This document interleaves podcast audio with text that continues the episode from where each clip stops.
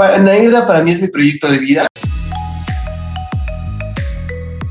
Este es el podcast de Wells Theory Audio Experience. Bienvenido, bienvenida. Corre intro. Hola, ¿qué tal? ¿Cómo estás? Bienvenido, bienvenida a este nuevo episodio, episodio número 29 de Wells Theory Audio Experience. Y como siempre, y como en cada episodio, como en 29, 28 episodios he venido haciendo, no me encuentro solo. Y el día de hoy me encuentro con Adrián Álvarez, que me, mostró un proyecto, le voy a contar, me mandó un enlace de su proyecto, lo que estaba haciendo, y dije, qué interesante. Por, y, te dejo esta pregunta. ¿Es posible programar tu circuito, tu Arduino, tu microcontrolador a través del celular? De eso trata justamente el podcast. Pero antes vamos a ofrecer una presentación sobre Adrián, que es desarrollador de firmware con experiencia en microcontroladores ARM, eh, STM, eh, además de usuario activo en Arduino, desarrollador de Flutter, tanto en aplicaciones como herramientas para la comunidad, tanto de interacción como integración de hardware, y es líder del proyecto y desarrollo NAIRDA, Robot Programming, que es justamente el proyecto que nos va a hablar un poco más el día de hoy. ¿Qué tal Adrián? ¿Cómo estás? Bienvenido. Hola, hola Wells, eh, muchas gracias. sí, sí, sí. Eh, pues eso. Ahora, ahora más que nada. ahora más que nada estoy muy, muy profundo en el desarrollo de esta tecnología que se llama Flora. No sé si alguna vez hayas escuchado de ella. Sí, poco la verdad, no, no me he metido mucho en esa pero sí. Yo la verdad soy fan, fan, fan, fan. Ya tengo algunos años desarrollando en ella y al menos con Bluetooth eh, es muy fácil integrar hardware eh, tanto 2.0 como 4.2. y, en, y en escritorio, eh, alguna vez integré un, un, este, un driver de puerto de serie igual para Arduino con, una, con un proyecto no oficial que está por ahí en GitHub. Entonces, eh, se presta mucho para estas, para estas herramientas o, o, cosas de, de, pues de hobbyistas y el mundo maker y no tan maker, dependiendo de lo que hagas. Entonces, en la multiplataforma siempre da para muchas cosas y en el caso particular de Flutter, como es una multiplataforma, o más bien un, una, un framework de desarrollo híbrido, híbrido nativo, eh, da para mucho performance con la, en la integración con el hardware, ¿no? Mm. Y sí, sí, sí, me gusta mucho Flutter. De hecho, ese es mi trabajo de tiempo completo, soy, soy desarrollador de Flutter. Cuando tú me muestras tu, tu proyecto, me, me, llamó mucho la atención el, bueno, yo lo, yo lo, tal vez lo escribo así, lo resumo de esta manera, como que a través del celular puedo programar, ¿no? El, el mi, microcontrolador, en este caso el Arduino Micro, ¿verdad? Es de eso. Mm, sí, sí, sí, sí, tienes toda la razón. Esa, bueno, de hecho, me gusta porque eso es lo que busco, eh, pues que se entienda, ¿no? En la página. Eh, pero más que programar, eh, es, es, una, es una manera de maquetar, de maquetar rápido aplicaciones que tengan interacción con el móvil. No, porque aparte muchas veces, tanto con Arduino como con el SP32, tú estás queriendo hacer una aplicación de un carrito o de lo que tú quieras. Y pues si vienes o si estás en el mundo maker, a mí me pasó cuando empezaba, pues te encuentras con que tienes que bajar una aplicación que nada más trae, este, no sé, un botoncito acá, otro, otros dos botoncitos acá y un joystick, y tienes que sincronizar como lo que manda por acá con tu Arduino, ¿no? Entonces no tienes esa libertad de dibujar lo que tú quieras controlar. Y, a mí eso me frustraba un poquito. Entonces, eh, Nairda te permite también dibujar eh, tu dashboard, ¿no? O sea, puedes arrastrar botones, puedes arrastrar joysticks, eh, charts, etiquetas, y puedes conectar directamente esta interfaz que tú dibujas con los bloques gráficos de programación. O sea, en el, en el mismo proyecto tú diseñas la interfaz para controlar tu robot y el, y el programa de, de, tu, de tu prototipo, ¿no? Y, y, si tú te encuentras conectado al, al, prototipo en ese momento, mientras estás arrastrando bloques, eh, por ejemplo, si tú declaras un LED, estás conectado vía Bluetooth al dispositivo, cuando cambies la intensidad del LED en el bloque, se va a cambiar en tu dispositivo. O sea, vas viendo los cambios en, tu, en los periféricos de tu, de tu prototipo en el momento en el que vas programando. ¿no? Entonces eso te ahorra mucho tiempo porque si no tendrías que compilar, esperar a que cargue, reproducir tu flujo hasta, hasta que en esa condición se ejecute lo que quieres de tu periférico y asegurarte que funciona, ¿no? Y con Nairda, ¿no? En el momento en el que lo vas haciendo, en el que vas arrastrando los bloques, vas viendo en, tu, en tus periféricos eh, lo que se ejecuta. Al menos en los actuadores, en los sensores puedes ir viendo sus lecturas y todo. Claro, claro. Y ah, bueno, y aparte, eh, tenemos, hay un OTA, puedes dejar programado permanentemente con Nairda, que no sé si eso lo viste, creo que no lo tengo en la, en la mm. página principal. Ya. Bueno, no, lo logré pero bueno. Pero puedes dejar programado de manera permanente bloques. ¿no? Eh, lo interesante es, bueno, para el usuario es transparente, pero no se almacena en la ROM, sino que se almacena en el EPROM o en la flash. Ya. O sea, en vez de, sobre, de hacer un bootloader eh, común, claro. que, cargue o sobrescriba la ROM, lo que hice fue una máquina virtual en la que definí un set de instrucciones muy cortito, donde cada instrucción hace referencia a cada uno de los periféricos y ese, em, esa máquina virtual ejecuta el contenido de la flash o de la EPROM.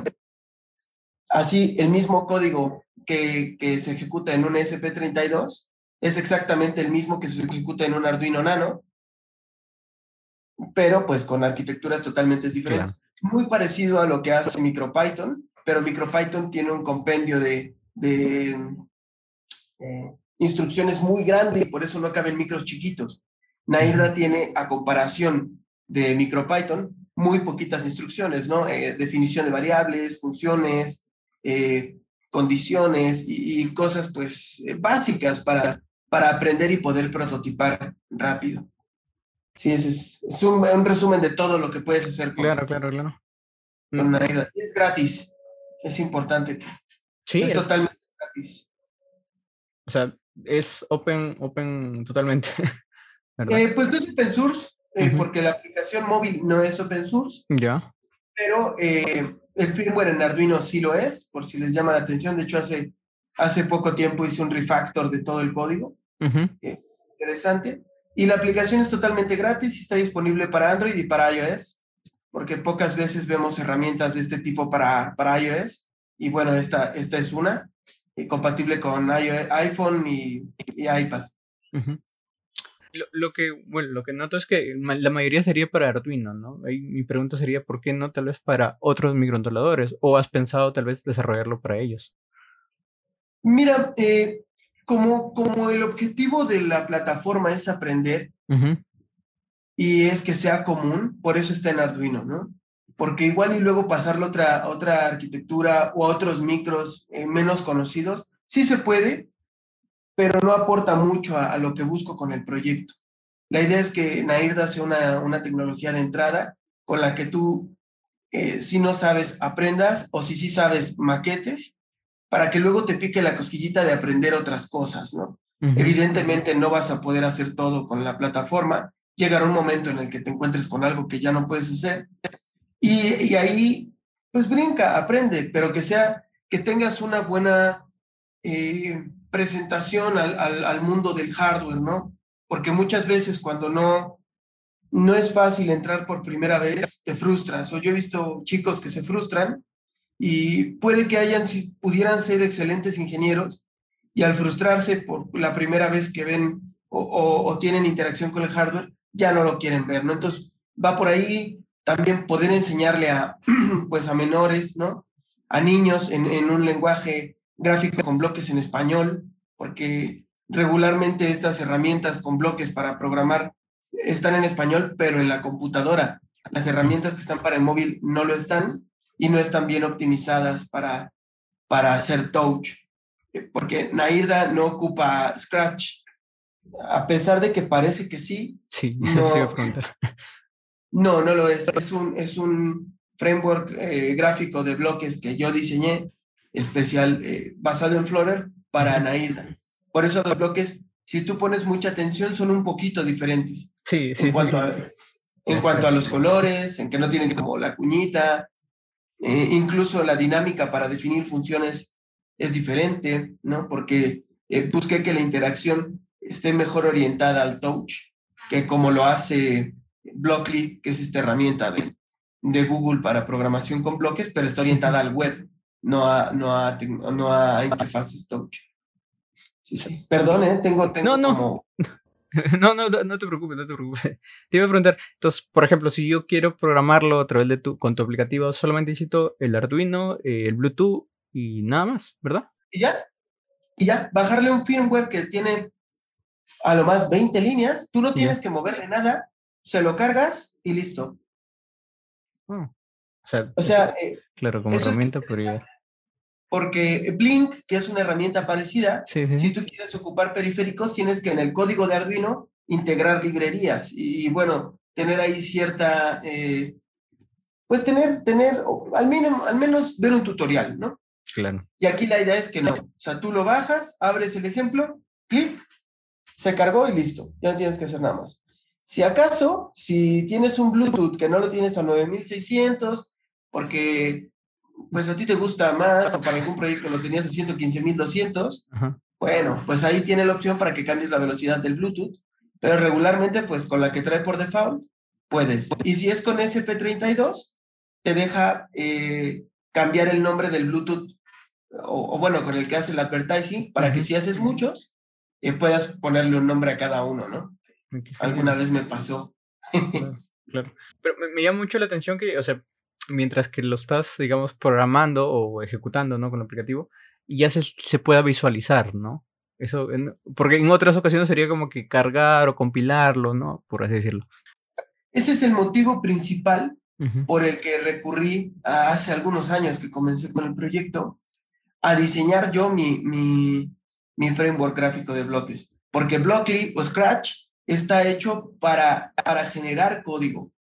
O sea, tú programas en Scratch tus bloques y esos bloques se van a reinterpretar en otro código, llámese C++, Python, Swift, JavaScript, y luego ese se busca ser compilado y el binario de lo que se compiló, de lo que los bloques generaron, ya se carga. Y aquí no. Aquí no hay, un, no, no hay una generación de código. O sea, estos bloques no generan otro código en alto nivel para, para ser cargado como binario, sino que estos bloques como tal representan el lenguaje. Mm, Ok, ya voy, voy, voy y al-. Y al tener esa, esa, esa virtud, eh, tienen una, eh, una conexión directa, una sincronización con respecto al hardware, ¿no? Ahí cuando tú te conectas, eh, la, la aplicación lo que hace es que manda, mm, yo le llamo descriptor.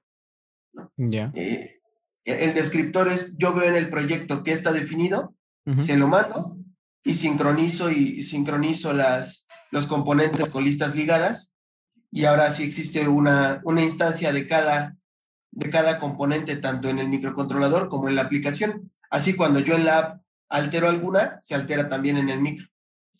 Es- ujú. funciona diferente a, cómo funcionan los, los Claro. bloques regularmente. Ujú. ¿Y, ¿Y cómo nace la idea? ¿Cómo es que decides em- emprender, ¿no? Y con este proyecto, hacerlo. ¿Cómo fue? Bueno, a mí siempre me gustó eh, programar y cosas así. Ujú, Después, eh, eh, ya en la uni, hago yo mi primer carrito vía Bluetooth, ¿no? Ya sabía yo programar algo por otra historia que luego te contaré, ujú, eh, pero entro en el Arduino, ¿no? Porque yo estudié ingeniería en ciencias de la computación, entonces no, no, no tenía como un acercamiento directo de parte de académica a, a la electrónica, pero en el 2011 eh, me compro mi, pri- mi primer Arduino. Todavía no era famoso el Arduino 1, creo que acababa de salir, salió en el Sí, 2010. Sí, sí. Entonces me compré, de hecho, por ahí tengo el Arduino del Milanov. Me compré el del Milanov, un HC05, y vi un tutorial con el que tú podías prender y apagar un LED eh, desde Android, y vi otro tutorial de que podías hacer un carrito con Arduino. Entonces dije, a ver, eh, eh, debe haber manera de cambiar un poquito el código y hacer un carrito vía Bluetooth, ¿no? Digo, hablo de eso hace 11 años, no se veía tanto como hoy. Y lo hice y seguí avanzando, seguí avanzando. Eh, siempre me han gustado los humanoides, pero, pero igual como hobby, ¿no? Porque todo aquello que implica ser un humanoide como tal, en los sistemas de control y el péndulo invertido y todo esto, ya es demasiado. Pero eh, comencé con algo muy parecido a un Otto, antes de que existiera el Otto, se llamaba Alfa, hicimos Alfa. Y con él participé en, no sé si ubicas un evento que se llama Campus Party.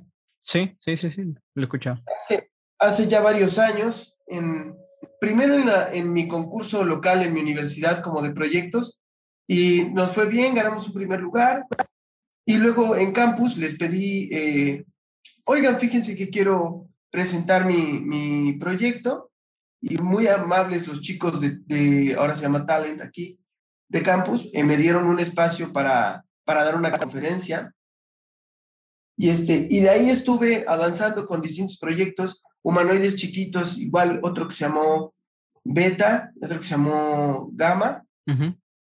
Y yo me doy cuenta que empiezo a repetir el código. O sea, que ya nada más estaba yo copiando y pegando el código en Android.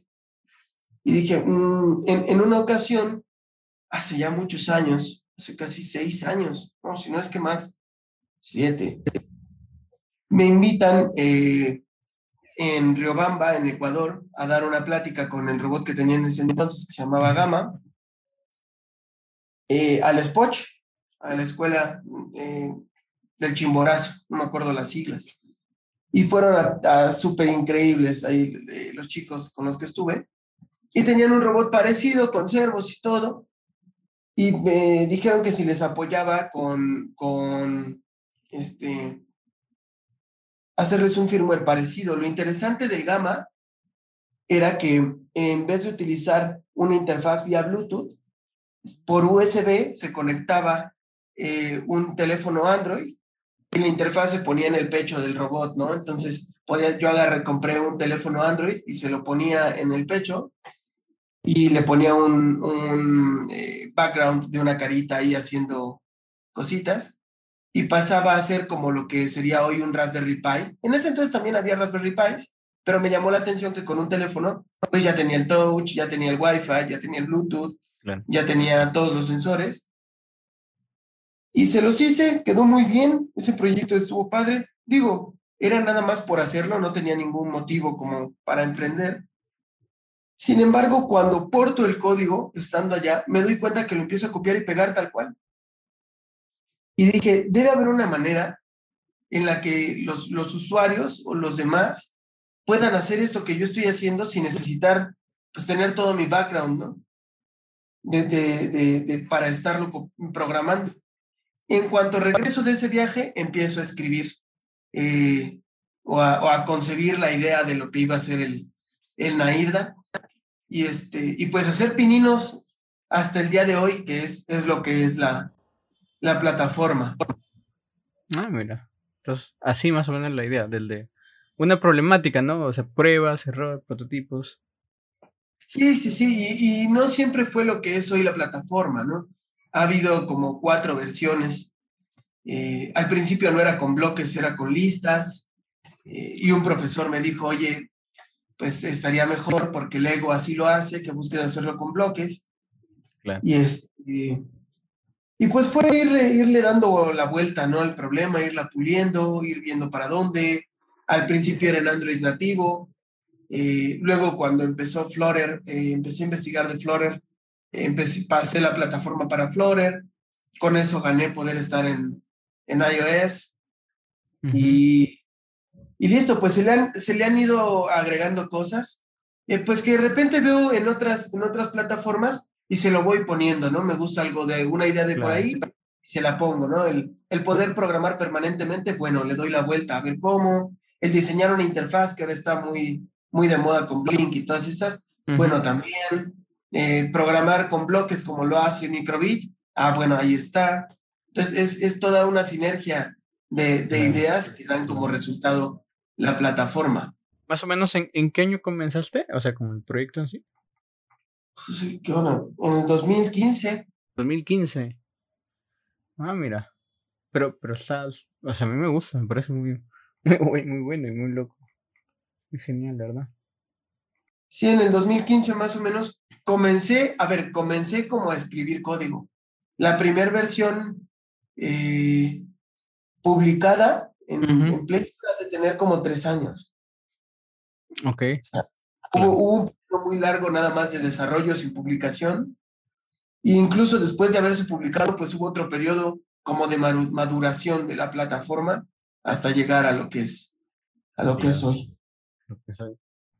Flutter y Arduino y claro, y eso me, me, parece bastante maker también, ¿no? O sea, como que ayudaría muchísimo, sobre todo para las personas para, que están comenzando, porque eh, te cuento que yo, yo trabajo en la universidad, encargado de laboratorios, y había mucho que se frustraban, ¿no? Porque no le salía. Y, y por eso perdíamos, creo, alguno de embebidos por ahí, pero, pero bueno. Claro, sí, es que la frustración ahí es como el, el peor enemigo, además de que uno piensa, ¿no? El, pues debe haber un USB y lo voy a conectar a la computadora y el hecho de que necesites un programador, ya como que te hace ruido si no, no conoces, ¿no? De esto. Y, y bueno, e, en Nairda incluso te brincas el programador, ¿no? Es, es, sí, sí, sí, sí. Y listo. ¿No? Entonces es buscar eh, eso y ayudar, ¿no? Porque para, Nairda para mí es mi proyecto de vida hoy, hoy mismo mm, es totalmente gratis, yo no monetizo de ninguna manera. Eh, quien guste a ah, cooperar, hay un botón de donar en la página web, pero nada más, ¿no? Porque aparte está hecho de, manera en, eh, de una manera en la que no exige infraestructura. O sea, no hay servidores que, de los que dependa, ni nada.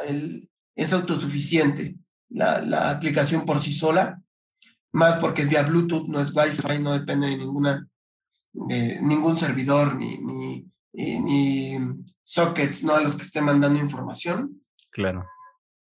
Entonces, eh, pues por, por ahora es así. Y he, he, tenido casos, por ahí el profesor Toloca, un profesor en Argentina, eh, que es casi casi mi CUA, ¿no? Porque él da, da clases en una escuela y ha adoptado la plataforma para, para dar clases en su, en su escuela con, con AIDA y como en su taller o en su laboratorio no tienen computadoras, eh, pues pueden los niños o los chicos, nada más bajando la aplicación, conectarse. Y él se encarga de armar los, los kits en su casa y los lleva. ¿no? Entonces ahí se brinca eh, pues un, un, pedazote de la infraestructura que podría necesitar una escuela para usarlo. Claro. Porque, bueno, o sea, la idea es que la mayoría de personas suelen tener más celular que una laptop, ¿no? Entonces, justamente de ahí puede beneficiarte. Y los niños, ¿no? Aparte un niño... Sí, claro. Pero no sé. Hoy, digo, cuando yo era chico, hoy probablemente, ¿no? Si tengan una laptop. Sí, sí, sí. Pero creo que debe tener un niño cierta edad para que le des una laptop, ¿no? Es más fácil que le des un iPad o un tablet. Mm. Con, con sí podrían utilizar la app. Y, ahora que vienes, ya estás desarrollándolo más, estás, este, me imagino que haciendo más prototipos, más pruebas. ¿Qué, qué, qué seguiría para ti? ¿Qué seguiría para el proyecto? Fíjate que ahora mismo eh, lo que hice fue hacer un refactor del código, porque como pues llevo muchos años, eh, llevaba muchos años agregándole, hice un refactor del código en Arduino, eh, que me gusta mucho. Todavía hay algunas cosas más que pulirle, pero me gusta mucho cómo ya quedó estructurado el, código de la librería. Y ahora mismo estoy eh, eh, aquí en mi código local buscando hacer lo mismo, pero con el código de la aplicación, ¿no? Porque sí funciona muy bien, eh, le fallan pocas cosas, pero como ha estado en un constante actualizar del código, pues hay muchas cosas que me gustaría mejorar, ¿no? Definir un patrón de diseño como tal a lo largo de toda la aplicación, reducir código en algunos lugares, mejorar algunas cosas, o sea, que siga funcionando igual, pero más que nada eh, una etapa de mantenimiento y documentación, porque también hace falta documentar para que la gente lo ocupe. Ahora mismo en la, en la página web hay documentación escrita de cada uno de los bloques, de cómo agregar eh, los joysticks, botones y todo. Hay en YouTube algunos videos de ejemplos que yo pongo de cómo usarlo. Pero eh, ahora mismo lo que estoy haciendo, de hecho por eso compré estas eh, esponjitas, es un, un, tutorial como a manera de Udemy o un curso en el que se explique, en el que yo explique paso a paso, pues todo lo que se puede hacer con la plataforma para que se use, ¿no? Al final es gratis y, y se busca pues que más, más gente la use y evitar eh, como esta necesidad de comprar kits caros para la gente que no, que no necesariamente es experta de estos temas, ¿no? Lego está muy bien y, o sea, yo todo ok con Lego y también está muy padre, pero para quien no tiene esas capacidades, pues son kits caros, ¿no? Sí, sí, y, y, prohibitivos con respecto a qué les puedes conectar. Sí, definitivamente, porque hay que comprar varias cosas. Una vez, no, averigüé hace tiempo, ¿no? No sé cómo es el precio, pero sí me pareció caro para lo que vendía Arduino, ¿no? Sí, sí. Hoy son caros. Mira, yo recién lo busqué eh, porque estoy haciendo unos eh, carritos, eh, para, para igual y dar cursos por aquí a niños o algo. no como un kit o producto que yo venda, sino más como para validar el, el funcionamiento. Y me entró la duda porque a mí me costó pues relativamente barato armar esos carritos, ¿no? En AliExpress compré la mayoría en China. Y dije, bueno, y para hacer un kit parecido con Lego, ¿cuánto necesito? Y pues me encontré que el puro EV3, que sería como el, la tarjeta, que es pues el puro microcontrolador, la tarjeta de desarrollo, está como en 10 mil pesos mexicanos en China, ¿no? Que es de lo más baratito. A ver, me imagino que habrá manera de encontrar los más baratos si estás como en ese mundo, ¿no? Eh, Pero... Eh, ¿Cuántos dólares serían? una idea. Mm, serían, a ver, 10, 1, 2, 3 sobre 20. Mm, para, para tener una idea más o menos, porque tú mis pesos mexicanos, diciendo. 500, 500 dólares cada uno. ¿500 dólares? Sí, el puro módulo con alguna cosilla, ¿no? Porque vi por ahí que trae un LED o un servo. Mm, pero, Creo que un FPGA me sale más caro. un FPGA me sale más barato un FPGA. Sí, además tomando en cuenta que es eh, enteramente para, para una cosa pedagógica, ¿no? Claro, no vas a, a, desarrollar una, digo algo para la industria con un EV3. Entonces, ¿qué necesitas? Pues comprar un EV3, comprar eh, los componentes o actuadores o sensores compatibles con el EV3. Eh, si hay algún carrito, pues échale los dólares que tengas. Claro. Aparte de que para programarlo es indispensable tener una computadora. Entonces, si quieres dar cursos con ello, pues no solo dependerás del kit caro, sino de una infraestructura. Claro, pues para poner una escuela con eso, o para poner un negocio con eso, pues es carísimo.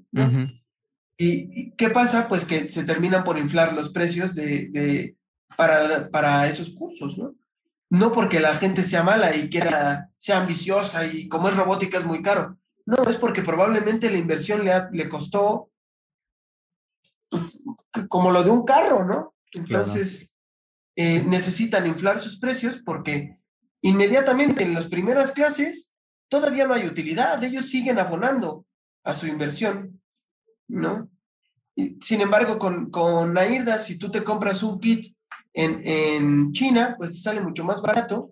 Y de hecho, por ahí hay, hay un chico que está haciendo cosas bien interesantes. Te recomiendo que busques su, su emprendimiento. Se llama Rocket Launcher. Ya. Eh, y tiene un kit, bueno, tiene varios kits. A mí el que más me gustó es uno que se llama Robust Kit, sí, que es eh, algo parecido a esto, pero en un solo PCB con un SP32. Trae un sensor de color, trae varios LEDs, trae un NeoPixel, trae touch, eh, se programa por USB, padrísimo, y todo integrado en un solo PCB y súper limpio, ¿no? Y él lo vende, me parece que ahorita en 1.600 pesos, serían 1.600, en 80 dólares más o menos. Y aparte, por ser con el SP32, pues es full compatible con Nairda, ¿no?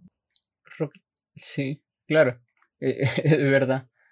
Rocket Launcher, me dices, ¿no?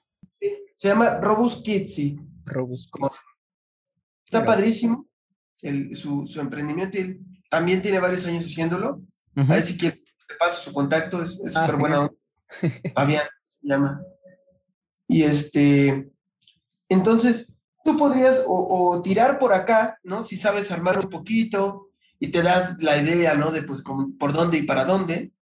Y si no, pues puedes conseguir, eh, por ejemplo, un, un, kit de este emprendimiento con el SP32 y ya no necesitas nada más, ¿no? O sea, necesitas 80 dólares y ya, porque Nairda es gratis.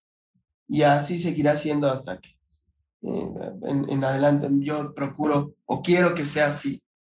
No por ahí varias veces me han dicho, cóbralo, pero no, no es mi. Ponle, publicidad, algo.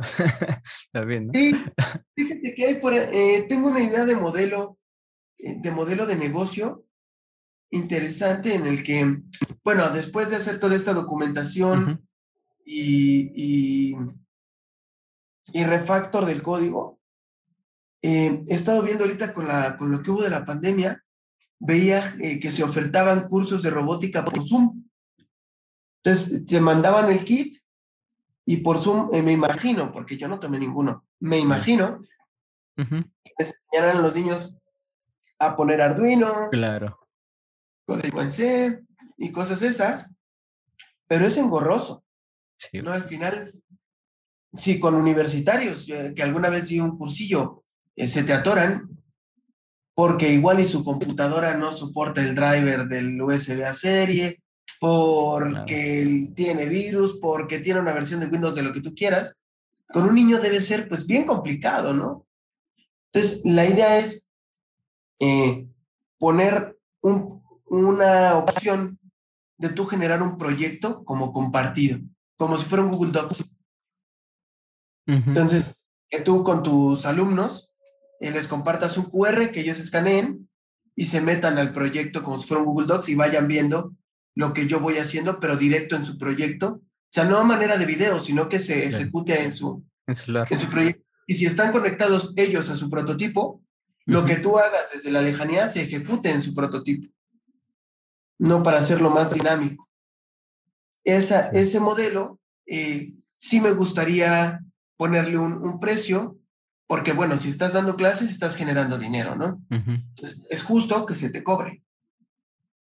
Y este, ese sería como el modelo de negocio que, que me interesa y me interesaría llevar con, con AEDA en algún momento. Y pues también para que la gente haga negocio con él, ¿no? No, no me aparto de que, de que incluso hoy eh, la gente pueda utilizarlo para, para sus proyectos personales, incluso venderlos si así, si así quiere.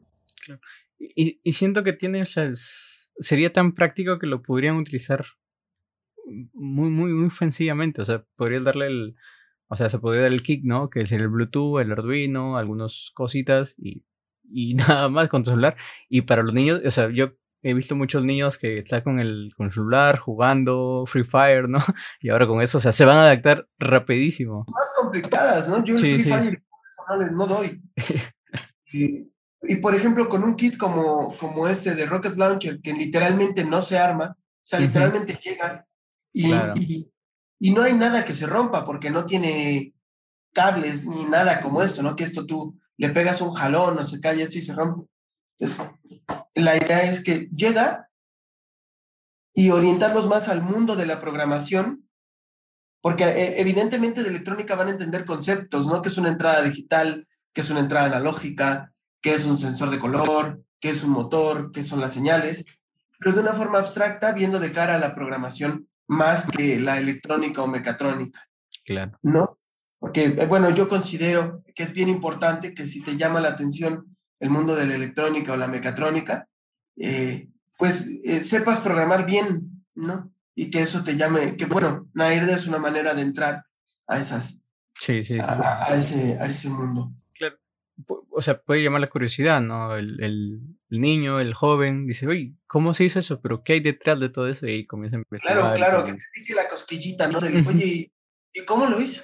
Sí, ¿No? que, tampoco la idea es como, no, todo lo puedes hacer con esto, no, cuando te pique, adelante y, aprende y sigue. Y, y, bueno, si, si Nairda hizo de integrarte al mundo de, de, de esto, ya se cumplió el, el, el cometido, ¿no? Claro incluso en universidades hay veces que, no sé, a mí en la universidad eh, te pide tu profesor un proyecto de un carrito eh, Bluetooth y igual, no sé, estás más metido en otras materias, ecuaciones diferenciales o lo que tú quieras, pues hazlo con eso y preséntalo, ¿no? O sea, no, no está obligado a ser solo para niños y bueno, hasta donde tu profesor se deje, ¿no? Sí, también. Si, no se deja tu profesor, pues no. Sí, sí, eso es muy cierto, porque algunos no quieren assembler, si no les dicen, ya no. claro, y ahí. Bueno, pues a lo que, lo que te pide el profe, ¿no? Claro, Ahí- claro. Sí, pero sí, por ahí va la, la, la tirada con la aplicación. Te iba a decir justo eso, TikTok, ¿no? Por hacerlo más, que llegue a más personas. Pero, o sea, hay muchos padres de familias que están ahí y dicen, ¿y ahora qué hago con mi hijo? Y los mismos niños, sí, o el mismo niño. ¿saben? si no hay un interés genuino del niño, Sí, pues el papá lo puede meter al curso, ¿no? Y al curso con quien sea.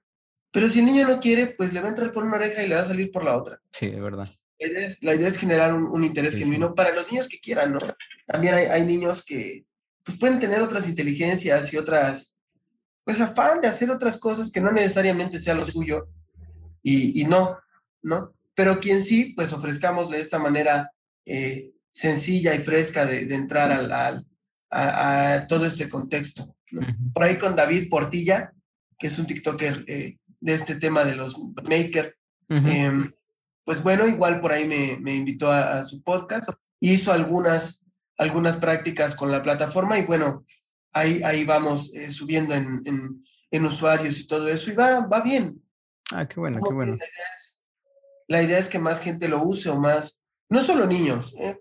porque igual y yo he vendido ya mucho el discurso para el niño, pero es para todo el que sea curioso y, y no sé, tal vez quieras hacerte unas luces, eh, unas tiras de NeoPixel que tú quieras controlar los LEDs uno por uno, pero no lo quieras programar en Arduino, ¿no? Entonces, ah, bueno, lo puedes hacer con tu SP32 y, y unos NeoPixels o con, tienes por ahí un Arduino uno y un Bluetooth y, y ya, ya no lo ocupas más porque ya lo usaste en tu materia. Ah, bueno, pues haz, haz alguna otra cosa con él desde tu teléfono, ¿no? Claro, claro. Son diferentes cosas. Pero claro, eso es un inicio y es algo que se pueden hacer. O prototipo, también lo veo. Lo veo muy bueno. Sí, sí. Te, te iba a preguntar, ¿cómo te ves con tu proyecto dentro de 5 o 10 años? Pues yo espero que con más gente en el proyecto, eh, ya monetizando con este, con este, esta idea, con este modelo que, te muestro y pues teniendo, teniendo impacto sobre, sobre, la, sobre la comunidad maker, ¿no? Es, es lo, que, lo que busco, Ah, qué genial. genial. tener ahí un, un cambio. Claro, claro, claro. Ahorita actualmente tú lo estás desarrollando solo. Sí. O sea, tú has visto todo el código de cero, te- tú conoces en cada línea, cada todo. sí, sí, eh, todo el código de Arduino, todo el código de Flutter, todo el código de la página web, es este hecho en Angular, Claro, este, sí, todo el, todo el show. todo el show, todo, todo. Wow, Sí, sí, sí, sí, le- programar es lo mío, me gusta mucho. claro. ¿Es es muy complicado de Fl- Flutter? ¿O Float? No, no lo conozco realmente. No, no, la verdad es que no. Para, para, para sorpresa de todos, es que es muy sencillo. Es muy, muy sencillo el desarrollar en esa plataforma. Yo te, te invito a que por ahí te des una vuelta eh, con el profesor Fernando Herrera. ¿Ya? Buenísimo. Hay unos cursos muy baratos en, en Udemy. Y este, no, es muy fácil. De hecho, a mí se me complicaba muchísimo más desarrollar en Android nativo que en Flutter. Mm, mira, ¿eh? Mucho, mucho más. Y, y creo que es más versátil incluso. También no olvidemos que es un lenguaje moderno. Dart. Claro, sí.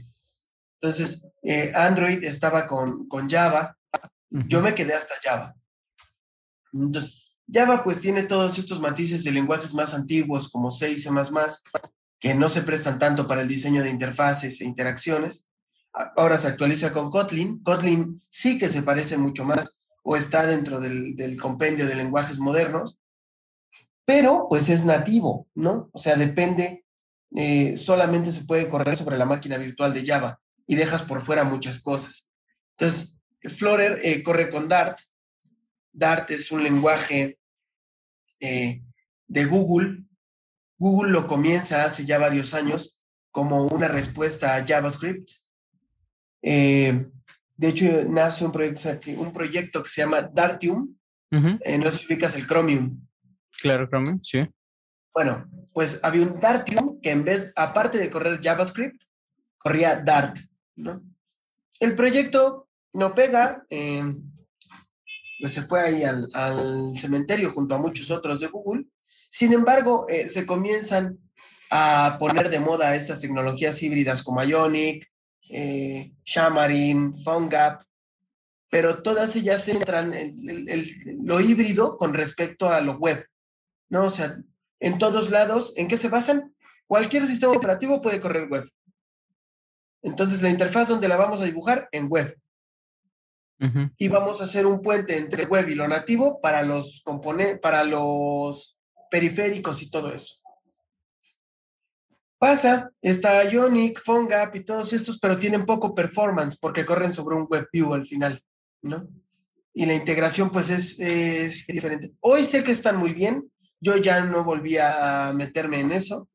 Sé que hoy están súper padres y para todo esto que son Progressive Web Apps van muy bien, pero se meten eh, al, al, mete su cuchara eh, Facebook y saca React Native y React Native pues propone algo nuevo, ¿no? Dice, a ver, dejemos de, de desplegar en web, vamos a programarlo como si, como si fuera web, pero ya las tripas no van a ser web.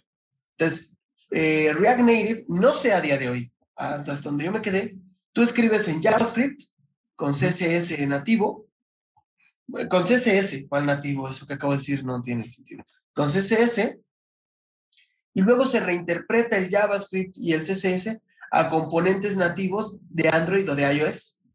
Se hace, transpila este JavaScript a Kotlin o a Swift. Y, y, de repente, pues sí, detalla un poquito con web, pero dentro de los componentes, no en el viewport. que consigue? Pues tener mejor performance, eh, varias aplicaciones que usamos, no sé hoy, pero Instagram, hasta donde yo me quedé, está hecho en React Native. Eh, Facebook creo que también estaba en React Native. Uh -huh. Pero eh, entra a Google y dice, bueno, a ver, vamos a volver a cambiar el, eh, la partida, ¿no? Y bueno, ¿por qué, ¿para qué usar JavaScript? Si yo Google ya desarrollé mi lenguaje, competencia de JavaScript. ¿Cuál? El Dart. Eh, y, y, empieza Flutter, ¿no? Eh, empieza el desarrollo de lo que conocemos hoy como el Flutter Engine. Eh, tú cuando programas en Flutter, el Dart se transpila a C++ y ese C++ se compila a un blob o un binario.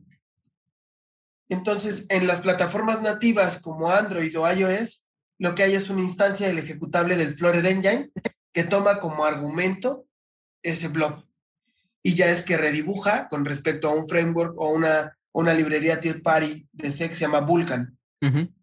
Entonces, al final, pues ya no es híbrido de ninguna manera, es nativo, porque de hecho se está yendo un poco más abajo del nativo de lo nativo. ¿no? Porque de hecho existe el, el NDK en, en, en, Android, que es el Native Development Kit, que tú podías hacer aplicaciones en C y C. Entonces, eh, eh, lo que hace Google es le da la vuelta, ¿no? Así como al principio se pensó, uh -huh. eh, ¿qué es lo que corre en todos los sistemas operativos? Que sería los navegadores web. Google se va más abajo y dice, bueno, ¿qué es lo que corre en todos los sistemas operativos? C. y ahí empieza ya el, el, la vorágine, ¿no? Del, del, claro. del Flutter y cómo ha, cómo ha crecido y permitir, pues, por ejemplo, la integración con periféricos de mucho, de una manera más rápida y óptima, ¿no? Porque al final, como se transpila el C++ y los periféricos, pues, están en el kernel y, y, y se pueden, o bueno, los drivers de los periféricos están en el kernel, pero hay APIs de lo nativo que se pueden comunicar a ello, termina siendo una integración nativa de los periféricos, no, no conectada a un, a un WebView. ¿no? Y por eso es que funciona bien. Eh, en Nairda, por eso el Bluetooth tiene muy baja latencia.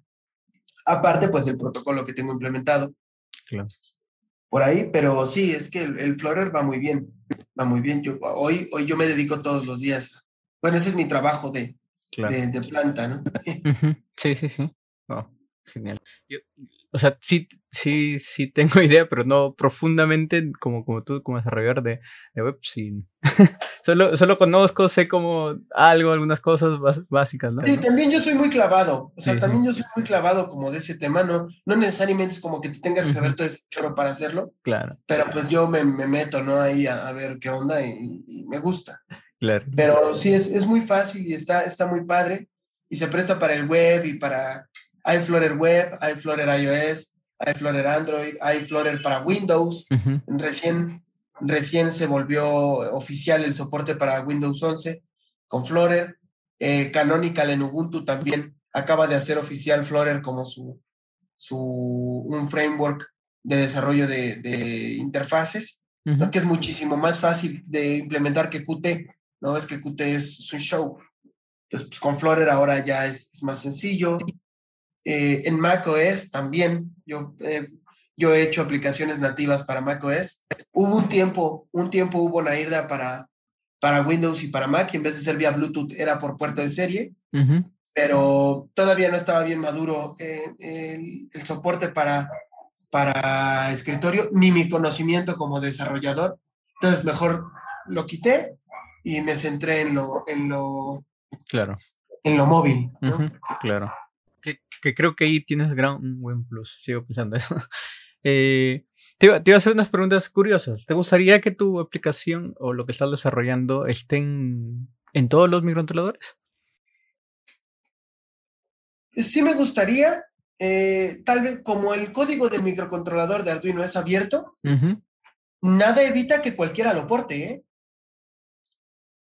Eso, o sea, si tú quisieras eh, fíjate que tengo este micro y me gustaría programarlo con Nairda, acábate, ahí está el firmware, ahí está el firmware libre y siempre que tú sigas la línea de cómo está programado el firmware en Arduino, tú lo puedes portar a donde sea. Eso sería el ideal, ¿no? Que en algún momento la comunidad, como con MicroPython, ¿no? Que claro. te encuentras por ahí que le dieron soporte a MicroPython en otro micro y no necesariamente hicieron MicroPython, ¿no?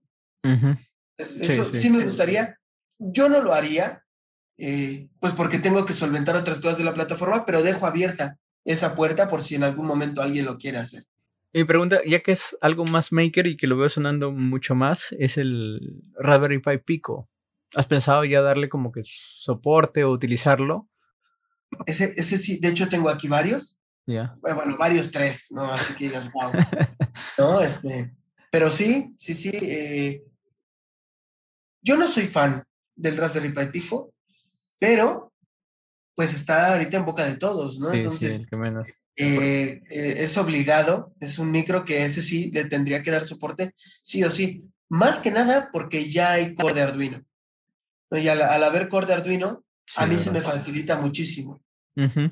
Sí, porque sí, lo, lo escucho muchísimo al pico. A mí tampoco, la verdad. Lo, lo compré por, por el, el tren, ¿no? El, toda la lo compré por tendencia. el hype. Sí, lo sí, compré igual. por el hype en cuanto salió la noticia Sí, y sí. que Adafruit los estaba dando baratísimos. Tres, dije así, de una vez.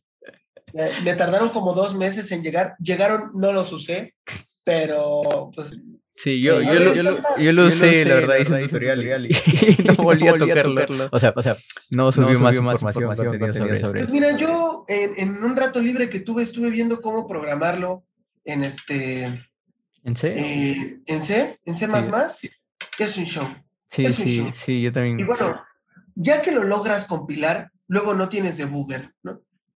Y digo, yo no tengo un Seger, entonces, pero como tengo dos Raspberry Pi picos, hay un proyecto por ahí en el que le cargas un firmware a un pico para que se vuelva Ah, un OpenOCD y ya puedas debuguear. Y bueno, brother, ya eh, poder debuguear un blinker se vuelve una odisea, ¿no? Claro. Eh, y, o sea, está muy bien. A mí no me gusta para mis proyectos. O sea, que si yo fuera a hacer un robot, probablemente, pero no. Este, Para el Nairda, por supuesto que sí, es, es obligado que debe tener el, el Raspberry Pi Pico, por, por lo que tú me acabas de decir. ¿no? Sí, sí. Eh, ¿Microcontrolador favorito que te gustaría que trabaje sí o sí con, con tu proyecto? El SP32 ¿Sí? es mi favorito. Es mi favorito porque, a ver, primero porque le di la vuelta, ¿no? Porque el Raspberry, eh, el Raspberry, el, El SP32 está pensado para cosas de, de IoT. Incluso por eso trae la flash, ¿no? Sí. Porque su flash está pensada para que tú ahí le cargues un sistema de archivos y ese sistema de archivos funcione como un microservidorcito. ¿Vale? Y, y tú te conectas por ahí al Wi-Fi y hay muchas prácticas interesantes en las que tú cargas ahí una página HTML, incluso CSS, te conectas al IP que le asigna tu, tu modem. Y bueno, yo entendía que era para eso. No sé, igual habrá, digo, MicroPython lo ocupa para otra cosa también. Entonces, eh, yo me voy como por el lado de MicroPython y digo, no, no voy a guardar una página ahí, voy a guardar los programas. Entonces, incluso el, el SP32 eh, más chiquito, con menos memoria, pues tiene 2 megas. ¿No? Entonces, para mi proyecto, eh, pues me da para mucho. No me gustan ciertas restricciones, eso sí te voy a, te voy a decir. Si estás utilizando el Bluetooth, el ADC2 ya no sirve, ¿no? Y varias otras cosas ahí eh, es que no, no me gustan mucho. Eh, me gustaría que Arduino le diera soporte de alguna manera a Nordic. Nordic me parece que están padrísimos pero creo que no. O sea, no he visto así como un Arduino que, que digan Arduino nórdico, NRF Arduino. Mm, no he visto uno que despegue. Ese me gustaría mucho. Más que nada por el microbit. El microbit, yo tengo el microbit B2, que lo compré también para intentar darle soporte y hay un SDK muy parecido al, de, al del Raspberry Pi Pico y está con un Nordic y está muy padre. Pero pues tampoco es tan popular, ¿no? Y, una tarjeta microbit es cara. Entonces también por eso me alejé un poquito de, esa, esa parte. Pero sí, otro posible, que por, digo, por el tren de, el, hype, el SP32S2, que no es ARM, que es, que es este v, eh, RISC V7. Ya, ok. Esta, esta, suerte de arquitectura parecida a ARM por el RISC, pero que no es ARM eso, a ver, eso por, personalmente me gustaría explorarlo, pero sí sé que no es tampoco el más, eh, el, más común. Para el proyecto, el SP32 creo que está súper bien, aparte porque tiene eh, pines capacitivos, de estos que pueden ser touch y cosas que se prestan mucho para, pues para todo esto que es hacer, pues pruebas y, y, maker, ¿no? Todo lo que es el hobbyismo. Todos los hobbyistas, pues está muy padre. Claro. Oye, de verdad, Adrián está muy, muy chévere. Me gustó porque he conocido más su proyecto. O sea, se, se, te nota la pasión de y que tú lo estás desarrollando y le estamos haciendo muchas ganas. De verdad, eh, muchísimos éxitos y de verdad, gracias por, por aceptar la invitación y compartirnos un poco más. Eh, no sé si quisieras dar tal vez redes sociales, dónde te pueden encontrar, dónde pueden encontrar más información de tu proyecto. Pues eh, mías, ¿no? Porque no, no busco como eh, yo personalmente que me busquen, quiero que busquen la plataforma. Y ahí, pues, si quieren, escriban algún mensaje, pueden meterse a www.nairda.com.mx y en la página web hasta abajo están las redes sociales. Genial. Igual en la descripción pues pueden encontrar toda la información, ahí los enlaces para que vean y sigan el proyecto. Hay, hay GitHub, he visto un poco más, no, GitHub, que hay información, hay ejemplos y demás sí, está la, documentación en GitHub, en la página web. Eh, hay, No hay tantísima como yo quisiera, pero sí he procurado ir dejando eh, eh, el rastro de, documentación en, todas partes. Y si en algún momento les falla, ya saben, me escriben y me ayudan como QAS el, el, el falló por aquí para que lo actualice yo a brevedad. Claro, claro. Así va, va mejorando el proyecto y va generando algo muy, muy bonito, ¿no? Sí, pues participamos todos. Eh, mm, ya como último, ese, ese sentido de comunidad es bien importante, ¿no? El, que todos eh, aportemos. Fíjate que cuando yo empecé en Nairda en Flora, eh, no existía el, plugin para hacer Zoom. Ya. no había, ¿no? Porque en ese entonces no había. Y como yo lo necesitaba a fuerza, porque no puedes hacer un, framework gráfico de bloques, de, bloques de programación, si no hay Zoom. Y lo desarrollé y lo, lo, implementé y lo compartí en lo que sería como el NPM. No sé si ubicas NPM. Eh, me, por no de red, me recuerdo, creo, NPM. Eh, JavaScript, NPM? Bueno, bueno. Sí, JavaScript. Sí. sí, sí, como el conjunto de librerías, como el conjunto de paquetes que todos podemos usar. Hay uno que se llama pub.dev, que es el es el de Flutter, y ahí compartí el, el Zoom para que cualquiera que necesite hacer Zoom en alguna cosa, pues pueda hacerlo. Y lo padre es que como funcionó, ah, creo que tiene cuarenta y tantas forks, ¿no? o sea, cuarenta y tantas versiones de otras personas. Incluso como yo, pues ya por, por el proyecto, por mi trabajo personal, igual en mi esposa y todo, pues no me da tiempo de estarle poniendo atención al, al, al Zoom. Y la comunidad le ha ido dando la vuelta y le van agregando y lo van actualizando y le encuentran un error. Hay muchos errores que no se han solucionado, que no he tenido tiempo, pero sí de repente me llega una notificación de, oye, ya le arreglamos esto, eh, me das permiso de integrarlo. Entonces, esa, ese sentido de comunidad es, importante y, me gustaría llegar a ese, a, pues que existe ese sentido de comunidad en la plataforma. Oh, genial. Sí, eso, es muy bueno y, todos, todos nos ayudamos, todos nos damos la mano, ¿no? Generamos más, definitivamente. Bien. Eh, bueno, de verdad, muy, como repetí, muchas gracias por tu tiempo. En la descripción encuentran todos los enlaces, toda la información para que lo vean, sigan y compartan pues el proyecto que está muy, muy genial. Muchas gracias y, y, gracias, bueno, por, por invitarme eh, aquí como comercial hacia ti, que yo eh, te dije, oye, ¿lo conoces? Y, de, y inmediatamente me invitaste a tu podcast. Te lo agradezco me, mucho. gustó. Te agradezco mucho y está muy padre tu contenido. Muchas gracias. Sí, igual, igual, muchas gracias a ti. Y bien, no te olvides suscribirte, darle like y compartirlo con tus amigos. Nos vemos en el siguiente video. Chau, chau. Muchas gracias por escuchar este episodio. Nos vemos la próxima semana. Suscríbete.